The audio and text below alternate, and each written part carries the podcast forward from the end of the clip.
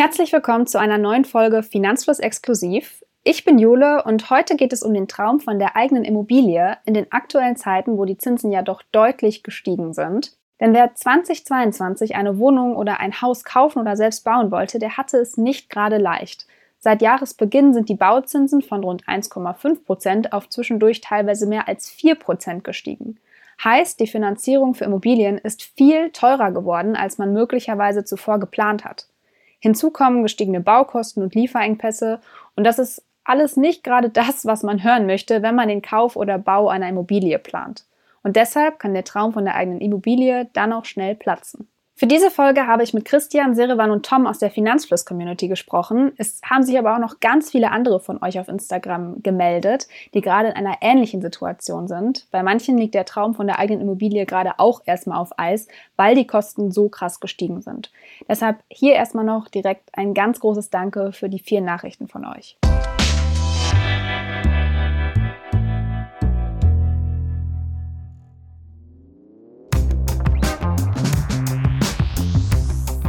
Bevor wir uns jetzt gleich anhören, welche Erfahrungen einige Leute aus der Community gerade in Sachen Immobilienkauf gemacht haben oder machen, schauen wir erstmal auf die aktuellen Zahlen, um zu verstehen, was da eigentlich alles in den letzten Monaten gestiegen ist und wie das zusammenhängt. In den letzten zehn Jahren herrschte ein Immobilien- und Bauboom. Die niedrigen Zinsen, die gute konjunkturelle Lage und das begrenzte Angebot haben zu einer hohen Nachfrage bei Immobilien und Grundstücken geführt. Vor der Corona-Pandemie, also 2019, hat man noch einen Kredit mit Bauzinsen von 1 bis 2 Prozent bekommen oder sogar mit einer Null vor dem Komma. Natürlich je nach Laufzeit und sonstigen Konditionen. Die wirtschaftlichen Auswirkungen der Corona-Krise und damit verbundene Kostensteigerungen bei Materialien und Lebensmitteln und schließlich der russische Angriffskrieg in der Ukraine und die Energiekrise haben die Inflation deutlich steigen lassen. Jetzt im letzten November lag sie nach Schätzungen des Statistischen Bundesamtes bei 10 Prozent damit zwar rund 0,5 Prozent unter dem Wert vom Vormonat, aber natürlich immer noch sehr hoch. Die EZB hat auf die Inflation bisher mit drei Zinserhöhungen reagiert. Der wichtigste Leitzins liegt aktuell bei 2,0 Prozent. Heute, am 15. Dezember, wenn diese Folge rauskommt, kommt die vermutlich vierte Erhöhung. Dann dürfte der Leitzins noch einmal um 0,5 Prozentpunkte steigen. Aber schauen wir jetzt mal auf die Bauzinsen, die auch als Hypothekenzinsen bezeichnet werden. Deren Entwicklung verläuft etwas anders. Sie hängen nicht direkt mit dem Leitzins, also dem Hauptrefinanzierungszins zusammen. Die Bauzinsen sind zum Beispiel schon viel eher gestiegen, als der Leitzins von der EZB erhöht wurde, aber trotzdem wirkt der Anstieg des Leitzinses indirekt auf die Bauzinsen ein. Die sind in der ersten Jahreshälfte 2022 deutlich angestiegen. Im Juni auf um die zwei bis drei Prozent. Zuletzt sind sie jedoch wieder um ein paar Prozentpunkte gesunken und liegen zwischen 3,5 bis 4,5 Prozent, je nach Objekt, Zinsbindung und wie hoch der Anteil des Darlehens von der Bank am kompletten Kaufpreis ist. Bei einer 80% Finanzierung bedeutet das, man zahlt 20% des Kaufpreises selbst durch angespartes Eigenkapital und 80% wird durch den Bankkredit abgedeckt. Und falls ihr es noch nicht wusstet, die Entwicklung der Bauzinsen kann man an der Entwicklung der zehnjährigen Bundesanleihe ablesen. Sie gibt nämlich die Richtung für Pfandbriefzinsen vor und die steuern die Refinanzierung von Baufinanzierungen. Um Geld für die Immobilienkredite zu beschaffen, gibt eine Bank Pfandbriefe für ihre eigenen Immobilien und die von Kunden an Anleger aus. Und der Zinssatz für diese Pfandbriefe orientiert sich dabei an der Rendite für deutsche Staatsanleihen. Umgekehrt gilt deshalb auch, sinkt die Anleihenrendite, dann sinken auch die Bauzinsen.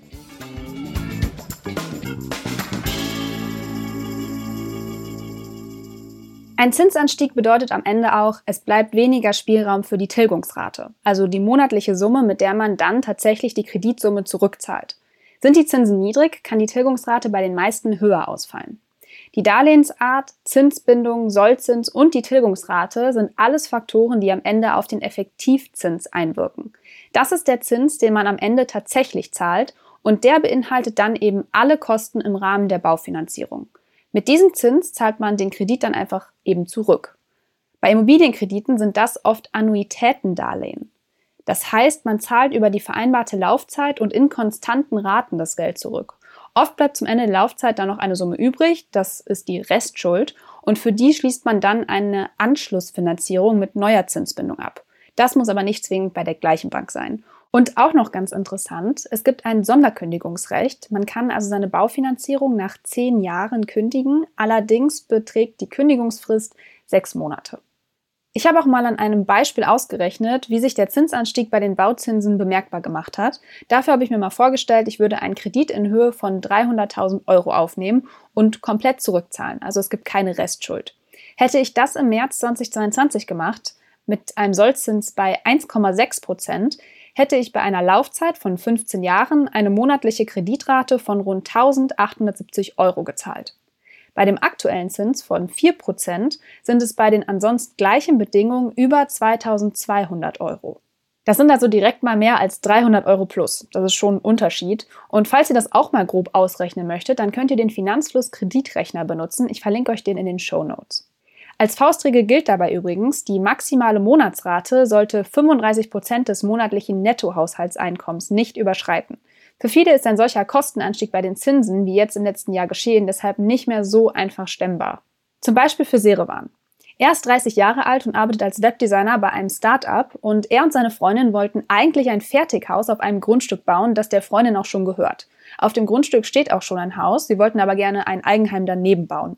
Das Ganze haben sie schon 2019 geplant und den Vertrag für das Fertighaus 2020 unterschrieben. Während Corona und den Lockdowns war es für sie aber echt schwierig weiter zu planen. Mitte 2020 haben sie dann doch den Antrag beim Bauamt eingereicht, aber bis die Rückmeldungen kamen, verging immer wieder viel Zeit. Ihr Problem ist nämlich, das Grundstück liegt in einem Naturschutzgebiet. Die Vorgaben für den Hausbau sind deshalb echt streng. Und über all das habe ich mit Serewan gesprochen. Der Stand ist, dass wir die Immobilie freistehend nicht mehr bauen dürfen. Das ist schon vom Tisch. Eine einzige kleine Möglichkeit gibt es in diesem Paragraph, der uns das verbietet, dass wir das, den Bestand, was wir auf dem Grundstück haben, erweitern können. Jetzt heißt es, können wir das auch so bauen, wie wir wollen. Ähm, das wird, äh, denke ich mal, auch kleiner äh, und natürlich halt auch eingeschränkter. Das ist ja praktisch ein Anbau, was da dran gebaut wird.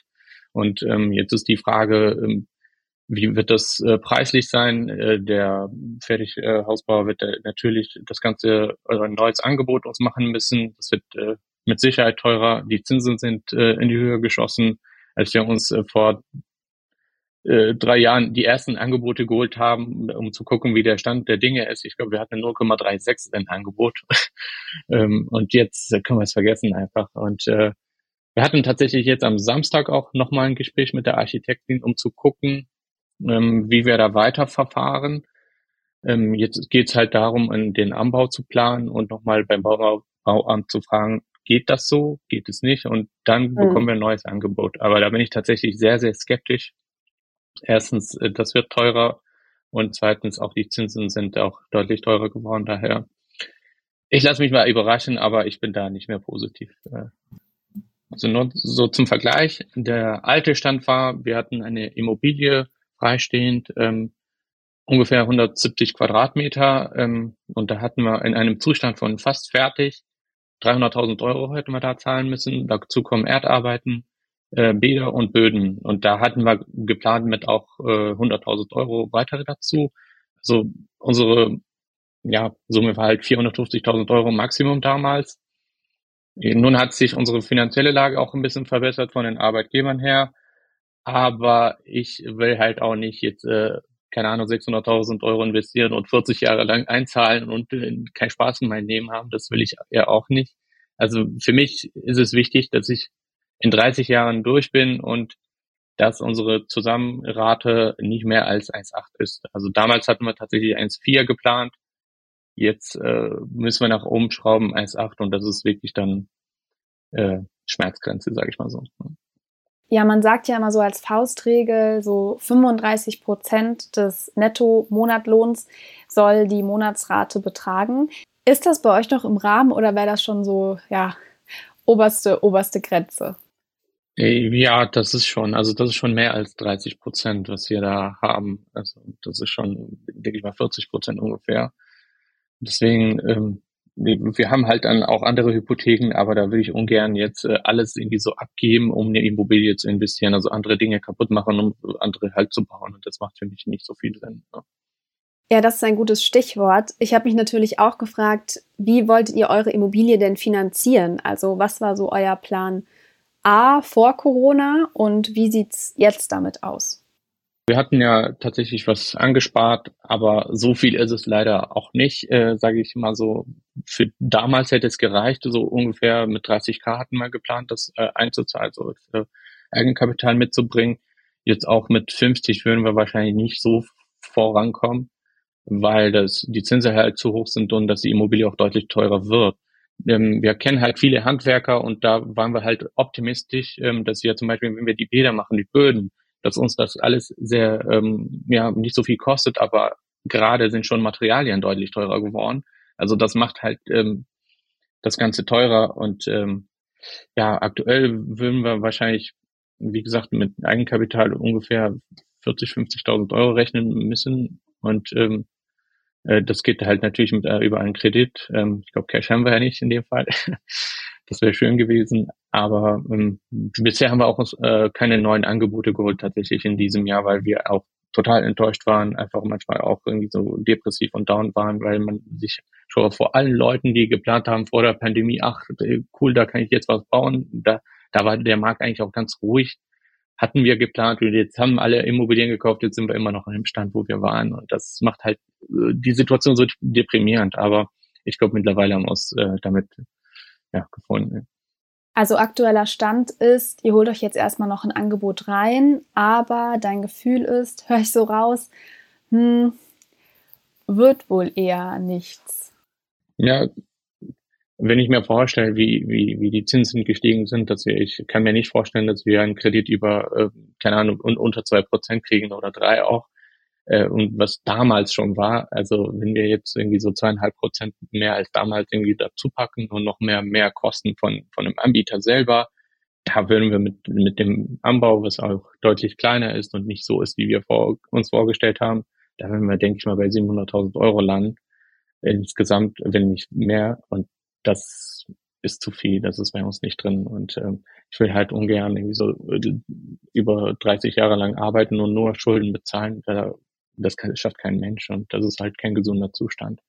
Dann liebe, lieber in einer Wohnung wohnen, wo man sich halt dann wohlfühlt und dann das Geld äh, in der Hand hat und irgendwo anlegen kann, anstatt eine Immobilie zu kaufen und ähm, halt einiges halt auch später gemacht werden muss. Wir haben ein großes Grundstück, ähm, auch einen Bestand da darauf und das ist ja auch von uns und das muss auch renoviert werden irgendwann und mal eben so viel Kohle irgendwo zu investieren, ist halt auch nicht einfach.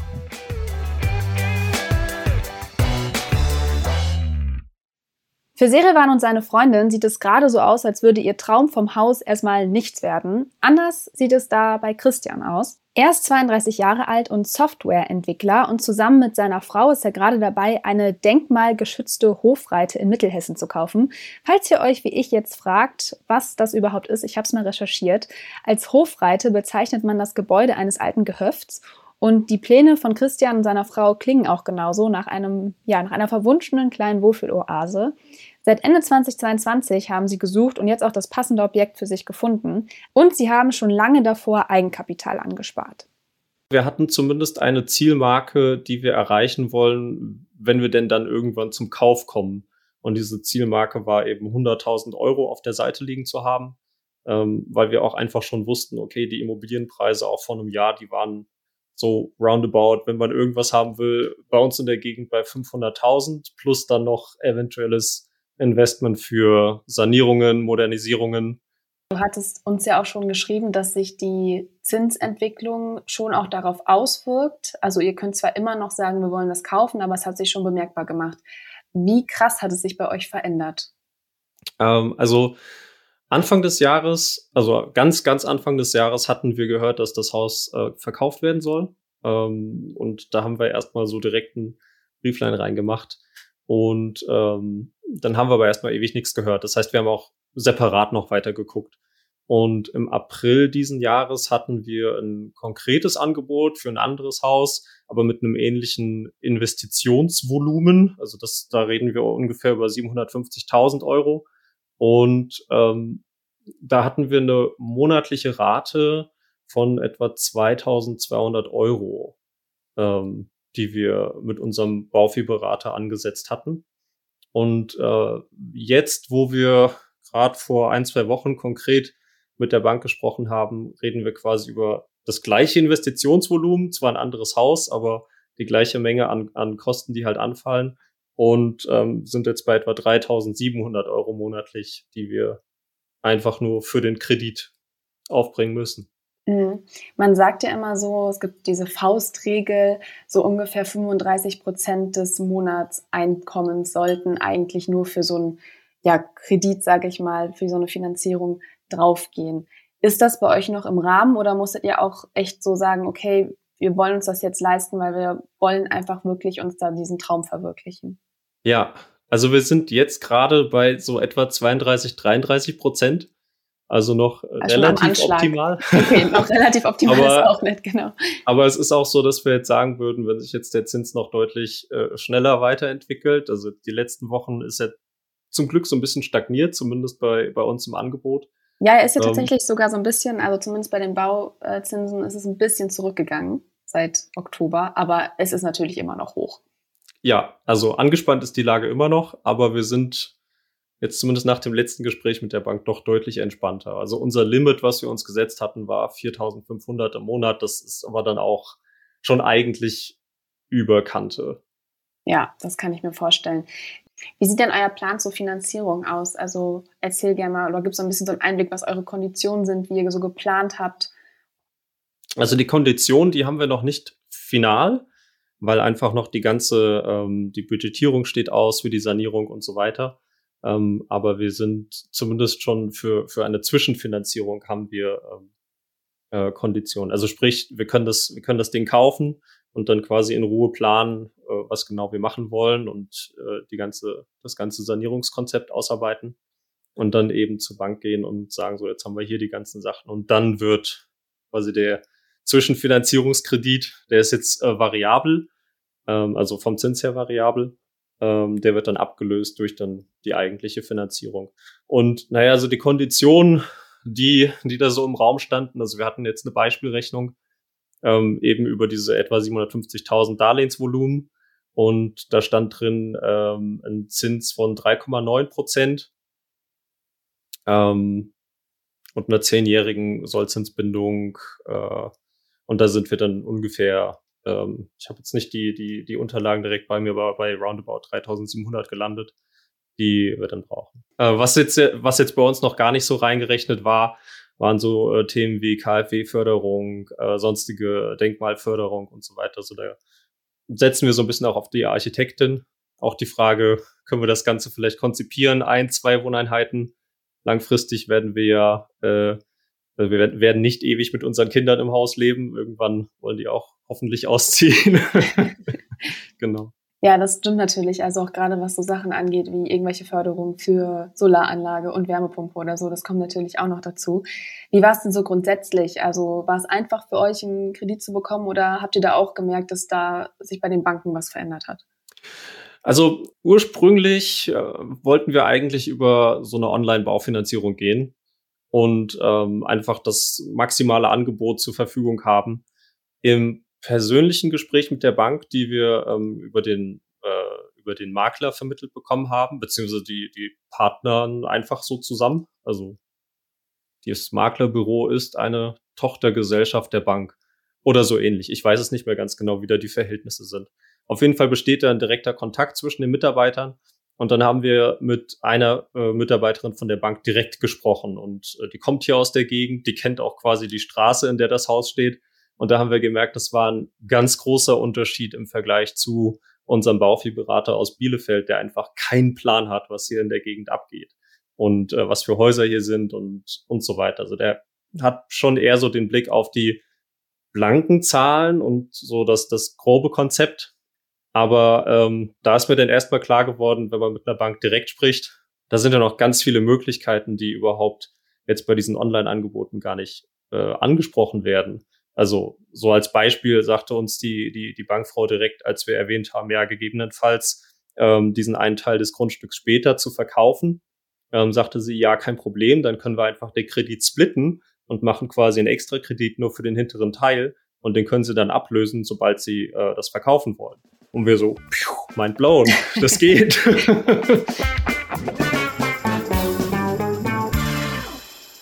Thema Finanzierung ist ein sehr gutes Stichwort. Auch Tom hat sich bei uns gemeldet. Er ist Vermittler für Baufinanzierung und er sagt, die Stimmung am Markt sei ziemlich durchwachsen. Viele seien total verunsichert, also sowohl auf Käufer- als auch auf Verkäuferseite. Tom hat zum Beispiel in diesem Jahr nicht eine Finanzierung für einen Neubau abschließend vermitteln können, obwohl er einige Kundinnen hatte, die das eigentlich wollten.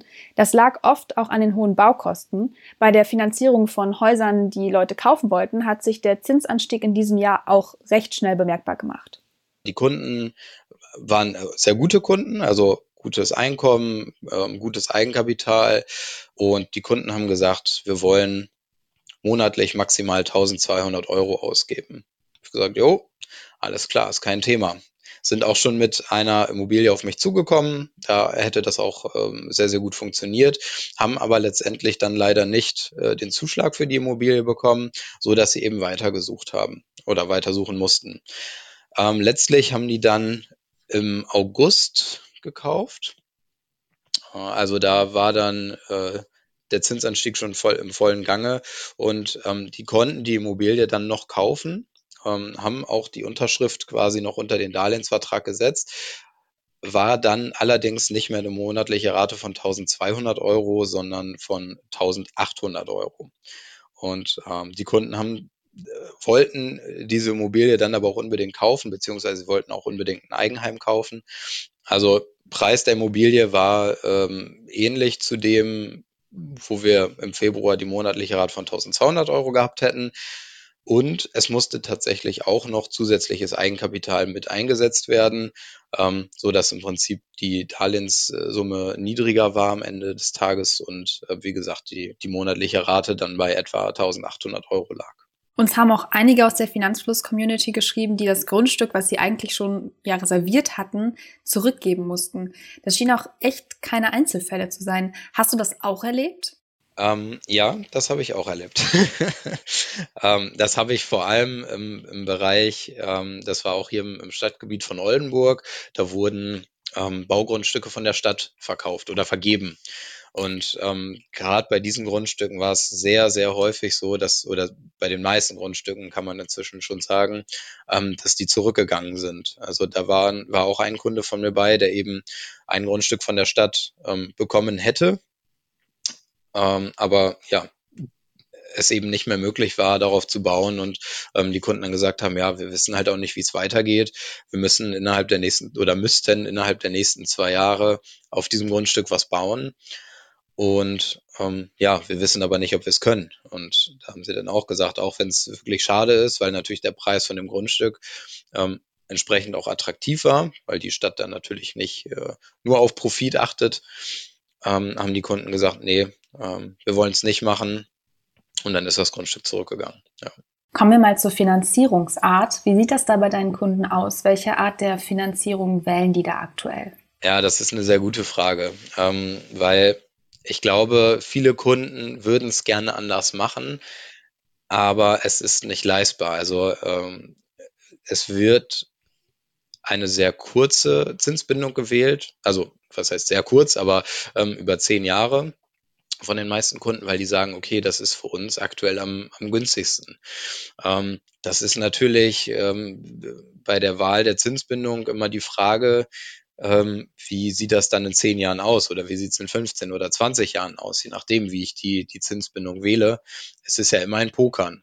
Ähm, weil hätte mir vor zwei Jahren jemand gesagt, okay, wenn du jetzt eine Zinsbindung von zehn Jahren wählst, dann ähm, ist das für dich die absolute Vollkatastrophe, weil du in der Anschlussfinanzierung dann eine deutlich höhere ähm, eine deutlich höhere Rate haben wirst und eben auch einen deutlich höheren Zinssatz hätte ich auch gesagt, wie, wie kommst du darauf?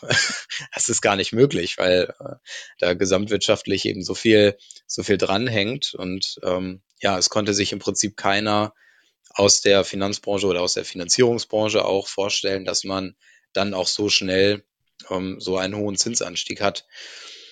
Ähm, also von daher werden kurze Zinsbindungen gewählt, es werden äh, niedrige Tilgungssätze gewählt, also so, dass man einfach versucht, die Finanzierung irgendwie auf die Beine zu stellen.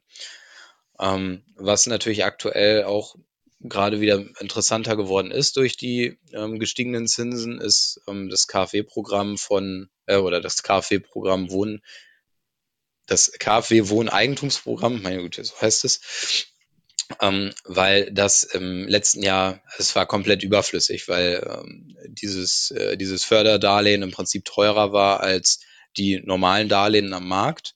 Aber inzwischen spricht man da doch ähm, über, über relativ große Unterschiede. Also das Programm liegt, glaube ich, gerade bei etwa 3,3 Prozent Zinsen. Und ähm, ja, wenn man dann dagegen nochmal vier oder viereinhalb Prozent ähm, von der von der finanzierenden Bank stellt, dann ähm, ja, macht das halt schon wieder Sinn, das mit einzubinden. Und das wird ähm, gerade im Eigenheimbereich auch sehr, sehr viel genutzt aktuell. Du hast gerade schon diese kürzere Zinsbindung angesprochen, für die sich aktuell mehr Leute entscheiden. Macht das denn so einen gravierenden Unterschied, ob man sich jetzt für eine zehnjährige oder eine 15-jährige Zinsbindung entscheidet? Wie siehst du das? Ja, was heißt gravierender Unterschied? Also ähm, es ist es ist überschaubar. Also ähm, wenn man zwischen 10 und 15 Jahren äh, so, ich weiß nicht, 0,3, 0,4 Prozentpunkte draufrechnet, dann dann kommt man damit eigentlich schon ganz gut hin. Ähm, aber das kann natürlich dann auch ähm, im, ja, hinten raus die, die monatliche Rate nochmal höher machen. Und dazu kommt natürlich, viele Kunden sagen dann, oder wenn ich denen das erkläre, dann sagen die, okay, dann macht das ja irgendwie auch überhaupt keinen Sinn, 15 Jahre zu wählen.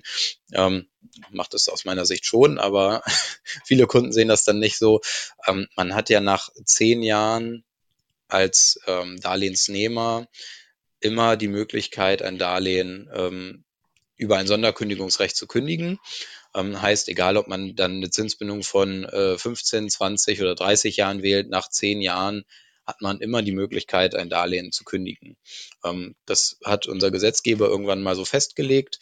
Und ich glaube, ähm, also viele Kunden wissen es gar nicht. Ich erzähle es denen dann und dann sagen die, okay, dann macht das ja irgendwie keinen Sinn, sich teurere oder für teurere Zinsen mehr Sicherheit zu kaufen, weil ich sowieso nach zehn Jahren raus kann. Aber da sage ich dann auch, nee, so funktioniert das nicht. Das ist ein Denkfehler. ähm, Genau, weil, weil man natürlich über die längere Zinsbindung eben einfach die Sicherheit hat, ne? weil man, wir sind immer noch ähm, historisch gesehen in einem relativ niedrigen Zinsniveau. Ähm, also wenn man mal 20, 30 Jahre zurückguckt oder auch noch weiter, dann hat man nicht über 4% Zinsen gesprochen, sondern eher so über 7, 8, 9. Und ähm, ich meine, wir hatten es schon mal. Also ist die Wahrscheinlichkeit auch da, dass man vielleicht irgendwann wieder dahin kommt. Ähm, und wenn man sich dann heute eben eine Finanzierung mit, mit 4% sichert ähm, und in der Anschlussfinanzierung dann bei 7 liegt, hat man im Prinzip äh, das gleiche Szenario, wie wenn man eben eine Finanzierung mit 1% hatte und dann in der Anschlussfinanzierung bei 4% äh, Zinsen liegt, wie es jetzt ähm, äh, bei vielen Kunden eben eintreffen wird. Merkst du auch schon, wie sich diese höheren Zinsen auf die Tilgungsrate auswirken? Also wie die gewählt ja, wird? Definitiv, definitiv. Also ähm, da reagieren viele Banken natürlich auch drauf, weil ähm, die, die Banken auch merken, okay, wenn ich äh, höhere Zinsen habe, die Immobilienpreise haben sich aber noch nicht angeglichen an dieses äh, höhere Zinsumfeld. Da gibt's ja immer so ein, eine, eine zeitliche Verschiebung von so ein bis zwei Jahren ungefähr, sagt man. Ähm, das heißt, in ein bis zwei Jahren könnte muss man da auch sagen, könnte es sein, dass die Immobilienpreise ein bisschen sinken, wobei man da auch ähm, auf die Lage der Immobilie achten muss, weil ähm, in, in äh, Städten wie Hamburg, ähm, München oder Berlin wird das nicht unbedingt passieren, weil da immer noch genug Leute sind, die ähm, die Immobilie letztlich auch bar bezahlen können. Ähm, aber in den, ich sage mal, etwas ländlicheren Regionen, da wird es auf jeden Fall nochmal eine Preisanpassung geben. Ähm, aber bis das eben nicht passiert ist oder bis das passiert ist, muss die Bank natürlich sehen, dass sie trotzdem ähm, auch Finanzierung an den Mann bringt. Und ähm, da merken die natürlich, okay, wenn ich ähm, den gleichen Kaufpreis habe, aber sehr viel höhere Zinsen, muss ich dem Kunden mit der Tilgung ein bisschen entgegenkommen. Ähm, also da bieten viele Banken inzwischen auch die Möglichkeit an, nicht mehr, wie es äh, vergangenes Jahr war, die Mindesttilgung von zwei Prozent ähm, äh, zu nutzen, sondern eben auch ähm, niedrigere Tilgungssätze von 1,5 und es gibt sogar Banken, die bieten ähm, einen Tilgungssatz von 1 Prozent an. Aber da muss man dann andersrum natürlich auch ein bisschen aufpassen, weil ähm, wenn man jetzt eine Zinsbindung von zehn Jahren wählt und einen Tilgung, Tilgungssatz von einem Prozent, hat man nach zehn Jahren eben erst rund zehn Prozent von dem Darlehen getilgt. Das stimmt natürlich. Ja. Und ähm, das macht es für die Anschlussfinanzierung dann natürlich wieder so ein bisschen schwieriger. Das muss man, muss man dann schon sehr gut planen, ähm, wie man die Finanzierung dann richtig strukturiert. Ja, du hast gerade schon gesagt, also in den großen Städten werden die Kaufpreise erstmal nicht so schnell sinken. Aber es gibt natürlich schon Regionen, wo die Nachfrage langsam sinkt und damit ja dann auch eine bessere Verhandlungsposition entsteht für diejenigen, die jetzt gerade noch kaufen wollen. Hast du das auch schon gemerkt? Also lohnt sich das dann nochmal ja, zu verhandeln? Oder ist das so, dass dieser möglicherweise viel niedrigere Kaufpreis durch die höheren Zinsen quasi aufgefressen wird? Ähm, ja, also Verhandlungsbasis äh, oder Verhandlungsspielraum ist definitiv da. Ähm, das habe ich, habe ich auch in der Vergangenheit bei einigen Kunden gemerkt, ähm, dass da definitiv was möglich ist. Also ich hatte ein Beispiel in der, im, im Raum Hannover hat sich eine Familie ein Haus kaufen wollen und ich glaube, der aufgerufene Preis lag irgendwo bei 250, 260.000 Euro. Ländliche Region, daher der, der überschaubare Kaufpreis. Beurkundet wurde aber letztlich dann für ähm, 207.000 oder so, also irgendwie eine krumme Zahl. Ähm, aber da war Verhandlungsspielraum definitiv drin. Ähm, wie gesagt, es war eine ländliche Lage. Da ist die Nachfrage dann entsprechend sowieso nicht so hoch. Äh, und wenn der Verkäufer dann sagt, so, ich will irgendwie schnell verkaufen oder äh, ich brauche das Geld vielleicht auch oder ähm, in, im, Bereich Scheidung ist das natürlich dann auch immer, dass Häuser dann schnell verkauft werden sollen, weil da, ähm, weil da natürlich dann auch viele Emotionen mit drin hängen. Ähm, und da haben die Käufer dann natürlich auch die Möglichkeit, ja, einfach zu verhandeln, auch einfach mal Angebote, Kaufpreisangebote abzugeben, die ähm, auf den ersten Blick vielleicht irgendwie ein bisschen unverschämt wirken. ein bisschen frech. Ja. Aber man muss natürlich auch ein bisschen bei sich bleiben. Ne? Man muss dann natürlich gucken, ja, wie äh, oder ja, wie kann ich das möglich machen, dass ich mir die, äh, die, die Immobilie leisten kann. Und ähm, wie gesagt, bei den Zinsen, da, da ist kein Spielraum, die stehen halt da. Von daher ähm, ist halt die Möglichkeit, am, am Preis was zu machen, äh, ein wesentlicher Hebel für die Kunden.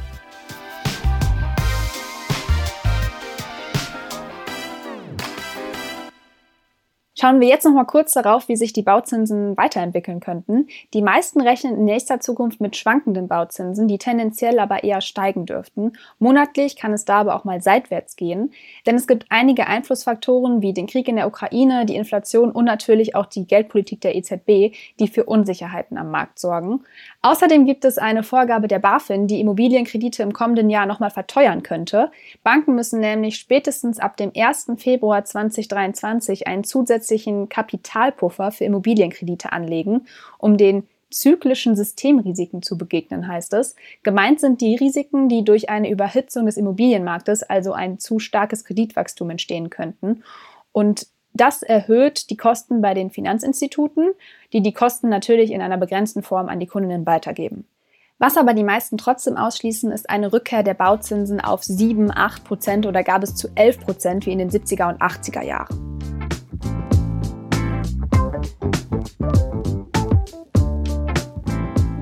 Wer von euch jetzt aktuell doch noch darüber nachdenkt, sich eine Immobilie zu kaufen oder zu bauen, der kann gerne mal in die Show Notes gucken. Da haben wir euch ein paar Texte zum Thema verlinkt, die euch bei der Entscheidung helfen könnten.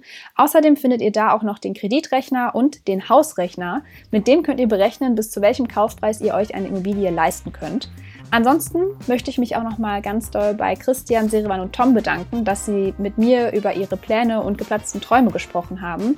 Vielen Dank fürs Zuhören auch an euch und bis zum nächsten Mal. Tschüss.